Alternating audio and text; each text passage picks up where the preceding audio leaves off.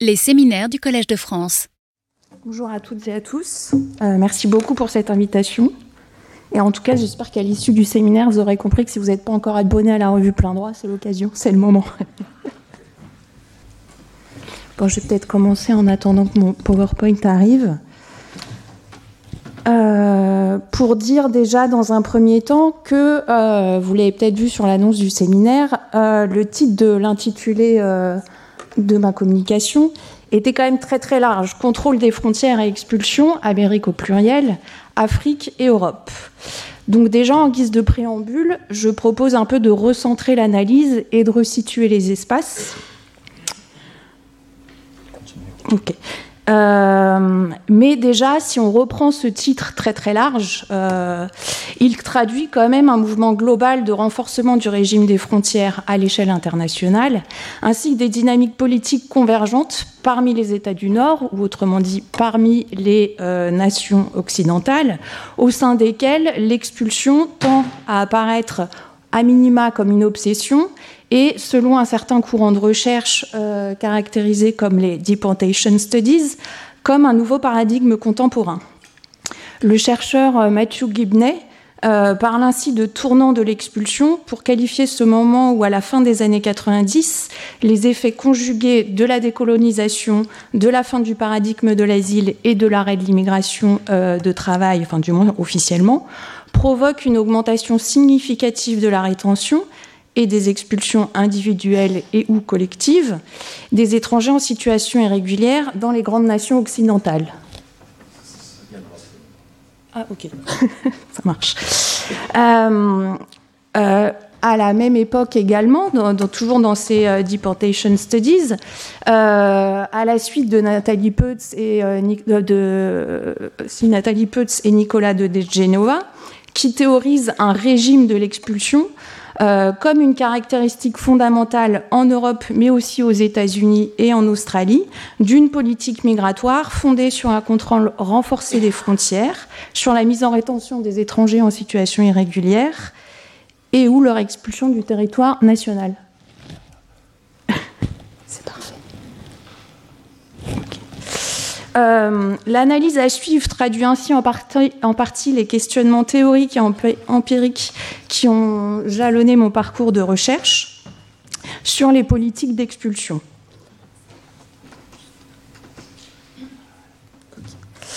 Euh, euh, ce questionnement a tout d'abord débuté sur qu'advient-il après l'expulsion? Euh, qui constitue une sorte d'angle mort des politiques migratoires, mais aussi un champ de recherche en friche et qui a été largement, on va dire, défriché euh, par euh, Clara Lecadet sur, qui interroge en fait les rapports des expulsés à leur pays d'origine, les formes d'auto-organisation des expulsés et les mobilisations visant à inscrire cette question des expulsions dans le débat public au sein des pays où sont expulsées les personnes en question. Ce questionnement s'est poursuivi sur, euh, autour du pouvoir d'expulsion des États et des techniques de subjectivation à l'œuvre, et en particulier avec l'usage prédominant, du moins dans le cas européen, de la notion de retour. Alors comme cela a été dit tout à l'heure en propos euh, introductif, cette notion a été consacrée à l'échelle de l'Union européenne, qui a adopté en 2008 une directive retour et qui vise à normaliser la procédure d'expulsion des étrangers en situation irrégulière au sein de l'Union européenne. Donc on peut déjà euh, d'ores et déjà noter que cette notion de retour relève en quelque sorte d'une mystification ou à tout le moins d'une fiction visant à distinguer les méthodes et l'usage euh, de la coercition, donc distinguer les méthodes entre le dit volontaire et le forcé, et à faire passer in fine la contrainte pour une liberté de choisir et euh, laisser entendre que les personnes euh, expulsables seraient actrices de leur propre départ. on peut également noter sur cette question du retour, et je vais en reparler sur les programmes d'idées de retour volontaire, que, euh, à rebours de tout ce qu'a expliqué Serge Lama sur euh, le droit de l'éloignement, en quelque sorte, euh, les dispositifs dits d'assistance au retour volontaire sont des programmes d'aide et donc complètement en marge du droit. Et si certains observateurs voient dans l'expulsion un nouveau paradigme, on peut dire qu'une chose est sûre, c'est que l'orientation répressive qui caractérise les politiques migratoires des États-Unis comme de l'Union européenne, ont des implications bien par-delà leur territoire et leurs frontières. On peut en effet observer à différentes échelles que les politiques de contrôle euh, des frontières sont, depuis le début des années 2000, de plus en plus externalisées. Et là, pour lier un peu et recentrer le cadre d'analyse, je fais intervenir le concept d'externalisation qui a été théorisé en, partie par le milieu académique, je pense notamment aux travaux de Sandro Mesadra et Brett Nelson, mais aussi dans le milieu euh, militant, à l'exemple des analyses produites par le réseau euro-africain Migroup. L'externalisation signifie le déplacement des politiques et des technologies de contrôle frontalier bien au-delà des limites territoriales des espaces politiques officiellement reconnus, à l'exemple de la politique dite de gestion extérieure euh, de l'Union européenne. Euh, euh, cette, délocalisation brouille in fine la, démarcation entre le dedans et le dehors qui caractérise pourtant traditionnellement les frontières de l'État-nation et elle permet également, in fine, de contourner dans bien des cas, comme nous le verrons, le droit avec euh, toute une euh, myriade d'accords qui ne sont pas vraiment des vrais accords, mais qui tendent plutôt à informaliser les cadres de coopération ou ce que d'autres euh, chercheurs appellent la soft law ou le droit mou. Ce processus va donc de pair avec une délocalisation des politiques et des dispositifs de contrôle migratoire, une pratique de sous-traitance à des États dont on requiert la collaboration, et dans certains cas, le développement d'une privatisation des politiques relevant pourtant du champ régalien. On peut donc observer une démultiplication des acteurs internationaux dans lesquels les États euh, délèguent les modalités d'application et de financement des politiques d'assistance et de contrôle aux populations, générant in fine un vaste système d'intermédiation aussi varié que complexe, comme nous allons le voir euh, par la suite. Euh, l'intervention de ces acteurs extérieurs à l'appareil d'État, dans un champ donc traditionnellement pensé comme régalien, invite à questionner donc les modalités et les enjeux de la recomposition de l'action publique à l'aune des dynamiques politiques sous-jacentes au processus d'externalisation du contrôle des frontières européennes et, vous allez le voir, américaines également. Et dans cette configuration, certaines organisations internationales, à l'exemple de l'Organisation internationale pour l'immigration, euh, interviennent de plus en plus aux côtés d'une myriade d'acteurs que sont les agences de coopération, les ONG ou d'autres organisations onusiennes ou non. Euh, pour revenir euh, dire quelques mots déjà de, l'OIM, euh, qui n'est en fait devenue une agence onusienne qu'en 2016. elle est, à la différence du HR, une organisation intergouvernementale, c'est-à-dire qu'elle est chargée de répondre aux demandes de ses États membres et dès, ses, débuts, elle avait une forte dimension logistique, c'est-à-dire qu'elle était très centrée sur le transport des migrants. Euh, L'OIM a vocation à fournir, je reprends ces termes, des services de migration pour les États en vue d'une gestion dite en bon ordre des migrations. Euh, si on s'attache un peu à son discours, son discours offre une vision assez dépolitisée de la migration, euh, qui serait conçue comme gagnante pour toutes les parties prenantes, à savoir les États, mais également les migrants eux-mêmes, et semble in fine évacuer les rapports de domination. Elle est également dotée d'un rôle stratégique visant à favoriser une certaine convergence des politiques et une, internationalisation des chaînes migratoires. Pour résumer, on pourrait dire que l'action de l'UIM se situe à la convergence de deux processus. D'une part, la sous-traitance des politiques publiques nationales et l'extension de l'espace de souveraineté des États-nations dans le contrôle international des populations.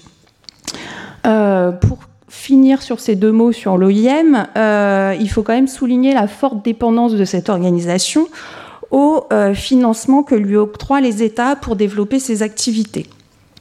On précisera enfin que, à l'inverse euh, du Haut Commissariat pour les, réfugiés,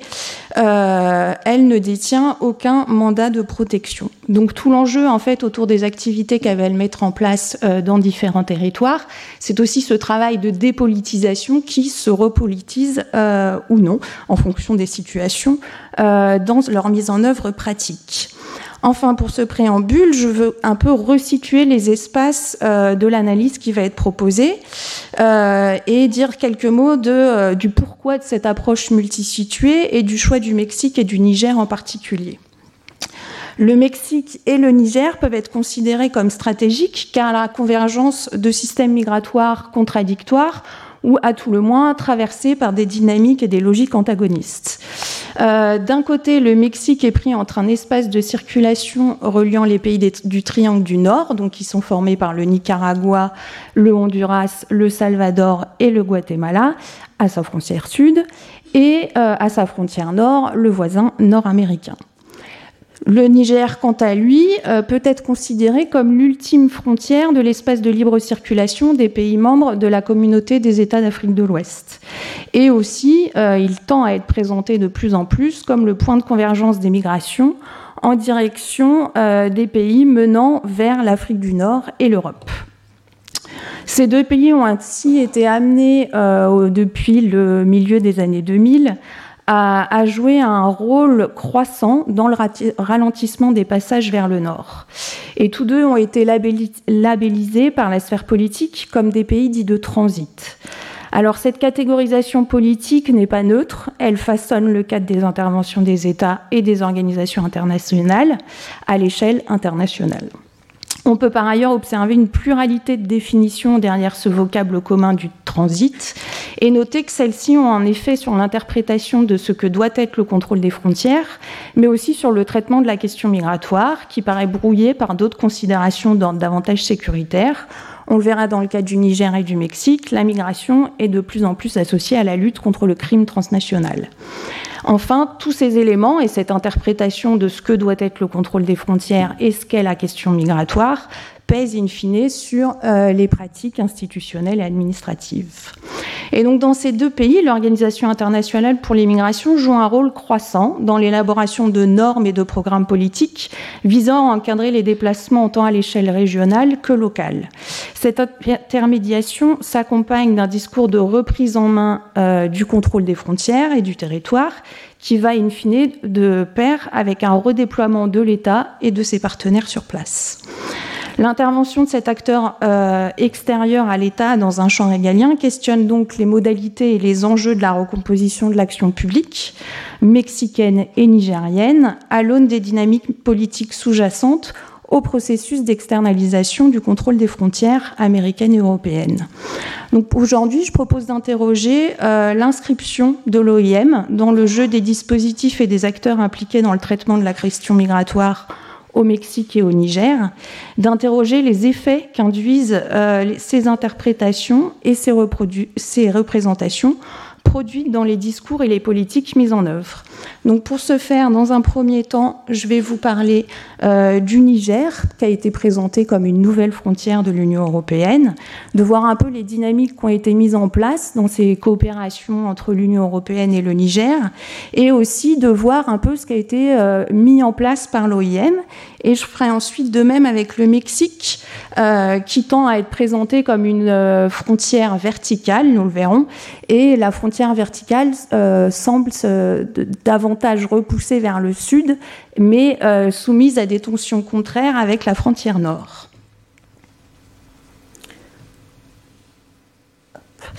Alors, pour commencer sur le Niger, euh, je vais d'abord interroger euh, les dynamiques migratoires à l'œuvre et comment elles ont été euh,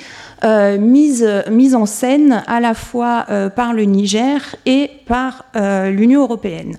Donc à partir de 2011, avec la chute du colonel Kadhafi, l'instabilité qui s'installe en Libye, l'éclatement du conflit malien et l'extension des exactions commises par différents groupes terroristes, dont Boko Haram, participe d'un changement radical euh, du contexte sécuritaire au Niger. Et de nouvelles formes d'instabilité apparaissent et euh, s'immiscent euh, sur le territoire nigérien, d'autant plus qu'à la même époque, les routes migratoires de l'Ouest, donc via le Sénégal, la Mauritanie ou le Maroc, tendent à se fermer progressivement. Et c'est donc dans ce contexte que le Niger est apparu aux yeux des instances européennes comme la nouvelle frontière de l'Union européenne, autrement dit comme un acteur assez incontournable de la politique d'externalisation de la frontière européenne. Euh, à cette, à cette époque-là, donc là on se situe vers 2015, le Niger faisait encore figure de bastion euh, de stabilité dans une région euh, en proie à l'insécurité. mais on observait quand même l'impact de ces différents conflits sur son propre territoire, avec quand même un contexte de guerre, avec l'intervention des armées étrangères, euh, toutes les frontières et euh, différents euh, États intérieurs au Niger en état d'urgence et également de multiples déplacements internes ou d'accueil de populations réfugiées fuyant les zones de, guerre et les exactions des groupes terroristes. Donc fin 2022, euh, pour donner un petit ordre d'idée, plus de 700 000 personnes euh, relevaient du, mandat du HR au Niger. Et euh, dans ce contexte-là, on peut donc s'interroger sur euh, ce, qui a, ce qui a permis euh, la convergence d'intérêts entre le Niger et l'Union européenne. Donc, ce qui a été d'abord mis en avant dans un premier temps au Niger, c'est un souci, un devoir moral, on va dire. un récit national s'est forgé autour d'un drame survenu en 2013 où 92 euh, personnes sont mortes dans le, dans le désert à la frontière entre l'Algérie et euh, le Niger. Il s'agissait principalement de femmes et d'enfants. De femmes et d'enfants. Et euh, à la suite de ce drame, trois jours de deuil national ont été décrétés, mais aussi toute une série de mesures euh, visant à contrôler et restreindre les passages euh, en direction de l'Algérie ont été mis en place dans la région d'Agadez. On a vu alors la fermeture d'un certain nombre de lieux d'hébergement, les ghettos, mais aussi procéder à de, à multiples arrestations à cette occasion. Et c'est dans ce sillage-là qu'a été adoptée en 2015 une loi visant à lutter contre le trafic illicite de migrants. Donc en soi, cette loi, on pourrait voir qu'une transposition en droit interne euh, de la ratification du protocole de Palerme contre la criminalité transnationale organisée, qui avait été signé par le Niger en 2010. Pour autant, ce qui s'est passé, c'est que la mise en application de cette loi en septembre 2016 a concordé avec les objectifs mis à l'agenda européen lors du sommet euro-africain de la Valette en novembre 2015.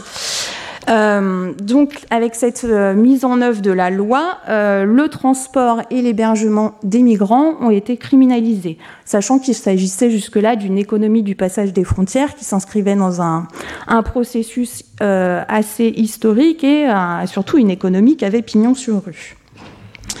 Euh, plus concrètement, alors je vais vous montrer une carte, ce sera peut-être plus simple. Hop. Euh, plus concrètement, les autorités ont tracé une sorte de ligne rouge euh, au nord d'Agadez, donc Agadez euh, qui est au milieu de la carte là. Euh, et dès lors qu'une personne tentait de franchir cette ligne rouge, cela signifiait qu'elle avait l'intention de franchir illégalement les frontières en direction du nord. Euh, dans un premier temps, euh, euh, l'application de cette loi a été concentrée dans la région d'Agadez, puis progressivement étendue à l'ensemble du territoire nigérien. C'est opéré alors une redéfinition du licite et de l'illicite, sachant que avec cette répression autour de l'économie du passage, les euh, transporteurs ont été amenés à participer aux pratiques de contrôle et, euh, in fine, à des refoulements informels. Euh, ce qui a contribué euh, au final à clandestiniser les passages et à rendre la traversée du Niger d'autant plus dangereuse. Mais on observait aussi tout un tas de différentes pratiques arbitraires, tant de la part des autorités euh, en charge de contrôle des frontières que des transporteurs qui, contrevenait au droit euh, et euh, forgeait une nouvelle distinction entre ce que devait être le national et l'étranger, et euh, distinction qui faisait complètement fi des règles relatives à la circulation des ressortissants de l'espace CDAO. Et dès lors, de plus en plus d'étrangers, même s'ils voyageaient en situation régulière dès lors qu'ils étaient encore au Niger, tendaient à se faire passer pour nigériens afin de pouvoir euh, de parvenir à franchir les dites frontières. Donc il y a ce devoir moral, mais il y a aussi l'enjeu sécuritaire que j'ai brièvement esquissé. Euh, il s'agissait aussi de lutter euh, pour le gouvernement nigérien contre les différents trafics au sein de la zone saharienne. Dans un contexte où le Niger est étroitement dépendant à l'aide extérieure et où on observe un investissement également croissant du budget nigérien dans la politique de défense. Et euh, l'amalgame fait entre euh, la lutte contre le terrorisme et la lutte contre l'immigration a ici euh, convergé dans les discours à la fois nigériens et européens. Euh, on voit donc que le programme nigérien présenté au sommet de la Valette correspondait en bien des aspects aux orientations politiques promues par la politique migratoire européenne, euh, à savoir une certaine réappropriation euh, de la vision monolithique du Niger comme d'un pays de transit, et en particulier d'Agadez comme d'un hub migratoire, mais aussi euh, à la volonté de transformer ces dynamiques migratoires en une certaine rente géographique, comme on a déjà pu l'observer dans d'autres situations antérieurement. Je pense notamment au cas du Maroc, du Sénégal et de la Libye. Voilà, c'était un peu le, brosser à grands traits euh, cette, coopération euh, mise en place et essayer de comprendre maintenant comment euh, l'OIM s'est inscrite dans cette reconfiguration. Donc sans revenir sur l'ensemble de ces activités au Niger, je souhaiterais ici mettre en lumière certaines de ces activités qui participent euh, de la représentation de la frontière comme d'un espace à gérer d'une part, et d'autre part son rôle dans l'organisation de corridors d'expulsion euh, en marge du droit. Donc tout d'abord, faire frontière ou la frontière comme un espace à gérer. excusez-moi. Euh, le bureau de l'OIM au Niger a créé à, partir de 2015 une unité dite de gestion intégrée des frontières qui, si elle n'a pas vocation à apporter une assistance directe aux populations, euh, prévoit euh, de soutenir le gouvernement nigérien dans l'organisation du contrôle de ces 5700 km de frontières. Euh, en guise de, petit aperçu des différents programmes qu'elle met en œuvre, vous avez ici un petit résumé des programmes qu'elle mettait en place entre 2015 et 2019 qui euh, illustre à la fois de l'internationalisation de la sécurisation des frontières au Niger, mais aussi de la diversité des enjeux et des interprétations de ce que doit être euh, ce contrôle euh, des frontières. On voit ainsi que sont associés des objectifs de police, mais aussi d'autres dimensions davantage sanitaires, humanitaires, voire développementalistes, lorsqu'il s'agit par exemple de soutenir les communautés proches des frontières via, par exemple, le, des forages pour prévenir d'éventuels conflits autour de l'accès à l'eau.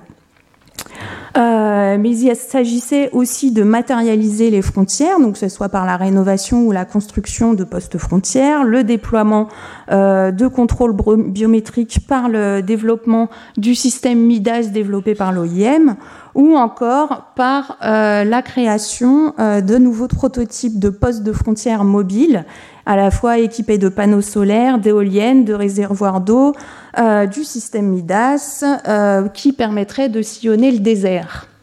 Donc l'OIM jouait ainsi sur plusieurs dimensions, euh, à la fois technologiques, mais aussi sécuritaires, mais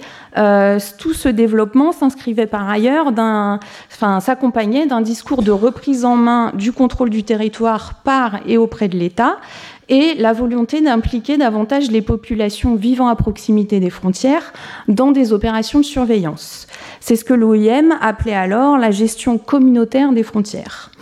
Euh, pour ce faire, elle euh, élaborait différentes études et sur lesquelles elle s'appuyait euh, pour euh, développer tout un savoir sur la perception prétendue des citoyens nigériens vis-à-vis des forces de sécurité et de défense.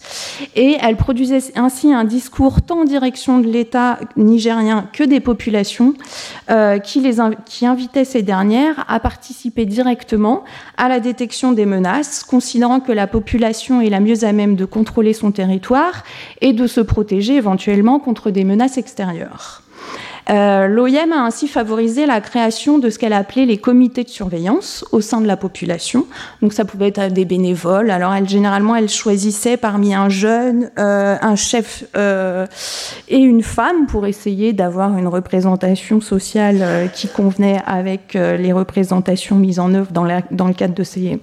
de son discours sur ce que devait être la surveillance des frontières, et à qui elle attribuait des téléphones qui fonctionnaient en flotte pour observer tout signe suspect.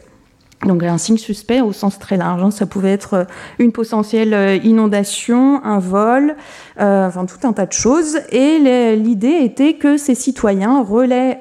ces suspicions auprès des forces de sécurité. Dans cette élaboration de ces comités de surveillance,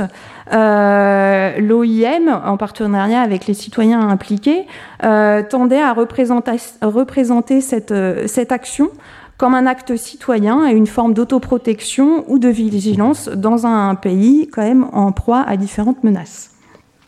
La mise en scène de, la définition de ce que doit être cette gestion de la frontière s'observait également à l'occasion d'exercices de simulation grandeur nature de crise aux frontières. Euh, un dispositif comme elle qu'elle représente comme le versant humanitaire des exercices militaires mis en place par les armées américaines, euh, l'exercice Flintlock. Donc, dans le cadre de ces, mises en scène grandeur nature, elle propose un scénario euh, catastrophe qui combine attaques terroristes, éventuellement des catastrophes naturelles, un afflux massif de population au sein duquel euh, il y aurait des personnes blessées euh, elle fait intervenir les citoyens, mais également euh, les autorités, euh, les services de santé, la protection civile, les chefs coutumiers, mais également des acteurs d'une troupe de théâtre qui vont être chargés d'animer et cet exercice et de faire vivre le, dit scénario mis en place. c'est quand même une, une, mise en scène assez conséquente puisqu'elle avait ces, ces, différents exercices pouvaient rassembler jusqu'à plus de 800 participants.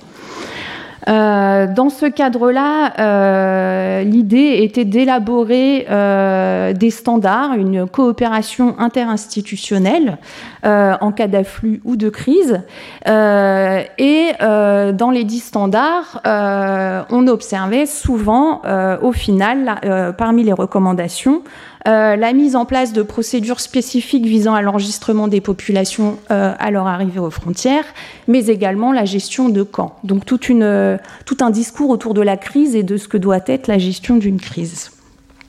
In fine, tous ces différents dispositifs, ces pratiques, ces discours euh, visaient à faire frontière et euh, s'inscrivaient euh, toutefois dans une logique relativement nationale qui omet sinon contrevenait complètement à la permanence des, des pratiques transfrontalières des communautés vivant à proximité des frontières.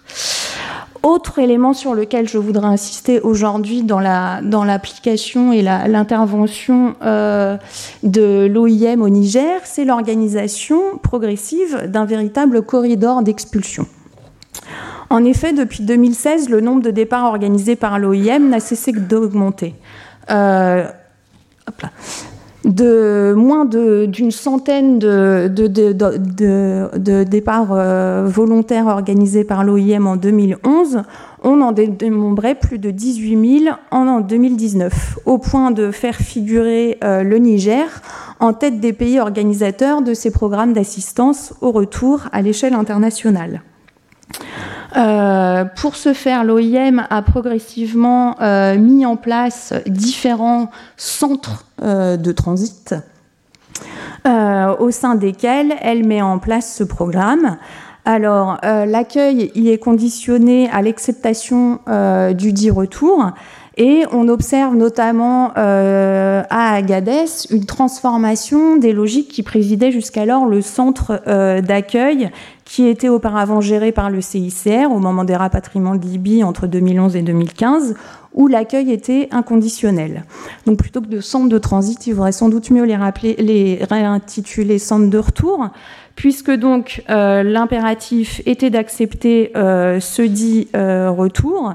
et que euh, on peut quand même interroger euh, le, sens donné à ces départs dans un contexte où plus de 80% des personnes qui sont euh, hébergées et retournées depuis ces centres ont finalement été expulsées d'Algérie ou, dans une moindre mesure, elles ont fui les exactions en Libye. En effet, depuis 2015, les convois d'expulsés d'Algérie n'ont fait qu'augmenter. un accord, alors tenu secret, on ne sait pas vraiment s'il existe ou pas, mais aurait été conclu en décembre 2014 entre euh, les instances euh, nigériennes et euh, algériennes pour que soit organisé le rapatriement des ressortissants nigériens en situation de dénuement. De 2014 à 2018, ce sont plus de 56 000 Nigériens qui ont été expulsés. Euh, la plupart ont été abandonnés à plusieurs kilomètres en amont de la frontière nigérienne. Euh, mais ce sont aussi des milliers de ressortissants euh, d'Afrique de l'Ouest et centrale qui ont été abandonnés en plein désert. Donc là, si vous regardez la carte, en fait, ils sont, abandonnés au nord d'Assamaka, à une quinzaine de kilomètres de ce qui constitue la frontière dans cette zone. Euh, plus récemment, euh, les, les, expulsions se poursuivent puisque de janvier à mai 2022, plus de 14 000 personnes ont également été abandonnées dans cette zone. Donc en mars 2016, euh, face aux critiques qui commençaient à un peu parcourir tant la scène internationale que euh, les acteurs locaux, l'OIM a décidé euh, de mettre fin à l'expulsé des, euh, des fin à, à, l'accueil des expulsés nigériens puisqu'elle était euh, un peu présentée comme un relais de la politique euh, d'expulsion euh, algérienne. Et elle a donc considéré que les financements européens n'étaient pas faits pour faciliter les procédures d'expulsion algériennes. Mais cette distinction de traitement a été très mal perçue au sein des administrations locales, qui doivent du coup, euh, avec peu de moyens, organiser euh, régulièrement le retour de plusieurs centaines, voire milliers de personnes vers leur localité. Euh, et a émergé alors à Agadez, à cette époque, un projet concurrent d'un centre d'accueil pour les refoulés, promu par les autorités locales, euh, en réaction à ce traitement différentiel organisé par l'OIM, qui mettait ainsi à jour les tensions autour de ce que doit être l'accueil des expulsés et l'organisation de, leur départ hors du contrôle des administrations. Euh, ces tensions étaient sans doute aussi exacerbées par le fait que euh, de plus en plus de personnes se retrouvaient complètement bloquées euh, à Agadez du fait des contrôles migratoires et prises au final dans un jeu de ping-pong entre la police qui les arrêtait et les ramenait à l'OIM pour des personnes qui se retrouvaient donc dans des situations dramatiques, souvent très précaires, et qui n'avaient pas finalement d'autres options que de rebrousser chemin euh, depuis Agadez ou Dirkou euh, en direction de leur pays natal. Et on voit là un petit peu parfois l'aberration qui, qui résident dans, les dispositifs euh, mis en place euh, euh, à, cette, frontière du Niger. et je prendrai pour exemple le parcours d'Emeric. Qui est un migrant originaire de la République centrafricaine, qui a finalement réussi à échapper aux exactions des Libyes et à atteindre par ses propres moyens la ville d'Agadez. Donc à son arrivée à Agadez, il a été pris en charge par l'OIM, puis a été transféré à Niamey, où le HCR s'est rendu dans un centre de transit de l'OIM et euh, l'a vivement incité à demander euh, l'asile compte tenu de la situation euh, dans son pays d'origine. Mais le manque d'opportunités, euh, notamment en termes d'emploi au Niger, avait tendance à, euh, à laisser, euh, enfin, Émeric préférait écarter cette, cette possibilité et il préférait plutôt rejoindre sa femme et sa fille qui avaient fui au Cameroun. Euh, donc il a essayé de négocier avec l'OIM pour euh, parvenir à euh, être rapatrié au Cameroun. Mais comme il n'avait pas euh, de visa pour euh, y entrer régulièrement, euh, et qu'il était du coup pas dans le credo de l'OIM de faciliter ce processus, l'OIM a finalement organisé son départ vers la République centrafricaine en décembre 2017 en pleine situation de guerre civile. Donc on voit là bien les, différentes tensions qui existent entre euh, le, les, les, dispositifs mis en place et euh, le système de traitement différentiel et d'inclusion euh, également différentiel dans les différentes catégories mises en place. Et euh, on voit aussi dans la mise en place de ce corridor, avec donc un, un certain nombre de, de centres de transit, euh, également euh, une certaine volonté de l'OIM de maîtriser euh, la représentation des retours dits volontaires, puisque dans le même temps, euh, elle organise une rotation euh, assez euh, conséquente depuis la Libye pour essayer de vider, entre guillemets, les centres de détention dans lesquels sont enfermés nombre de de migrants. Et donc, elle, n'est pas, euh, elle ne dispose pas euh, des mêmes outils pour mettre, euh, pour, faire valoir un discours d'urgence humanitaire comme cela est possible en Libye. Et elle tente plutôt de préserver les apparences du retour volontaire, tout en gérant donc le transport croissant d'un certain nombre de personnes la multiplication euh, du nombre de départs rendait néanmoins plus complexe euh, le maintien de cette représentation, du fait de la structuration des centres de transit, notamment à Agadez. Et donc, c'est progressivement organisé une reconfiguration des routes et des corridors d'expulsion, mais aussi des modes de transport. Euh, les Maliens et les Guinéens ne passaient donc à une certaine période plus par Niamey, car les capacités officielles d'hébergement dans ces trois centres étaient régulièrement dépassées, et ils faisaient donc directement la route en bus depuis Agadez et euh, passaient la nuit dans une station de bus à Niamey pour ensuite repartir vers Bamako et Conakry via le Burkina Faso, et ce, toujours en présence d'une escorte. Si la règle était de privilégier les retours en bus, euh, certaines destinations plus lointaines euh, étaient plutôt rejointes par avion, que ce soit par des vols commerciaux et sinon par des vols affrétés et spécialement par l'OIM. Euh, plus généralement, euh, il s'agissait aussi d'organiser un certain contrôle de ces départs pour faire en sorte qu'il n'y ait pas de fuite en cours de route. Euh, ainsi, les, Camerounais ont fait l'objet d'un traitement spécifique à, partir de, du moment où les autorités béninoises ont refusé le transit des bus de l'OIM sur son territoire, euh, puisque certains avaient fui à la vigilance du personnel de l'OIM. Depuis lors, un certain nombre de euh, ressortissants sont directement retournés par avion en fonction des vols à disposition et euh, également euh, des quotas euh, de, enfin, le, du nombre de, du contingent pardon, de personnes présentes dans les différents centres de l'OIM au Niger.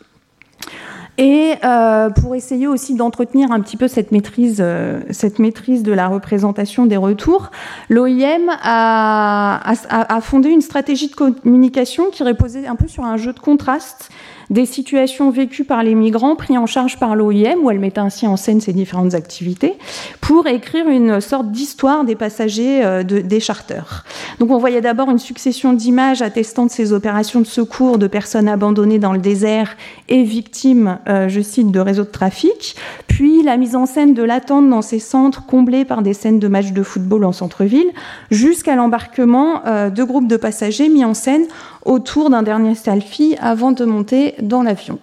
Hop, voilà, c'était tout un tas de communications mis en scène euh, par l'OIM à cette occasion. Donc on voit bien comment en fait euh, les différentes activités mises en place par l'OIM au Niger euh, jouent sur, les représentations et sur ce qui est censé être le, on va dire, le bon retour, mais aussi la bonne frontière. Je présente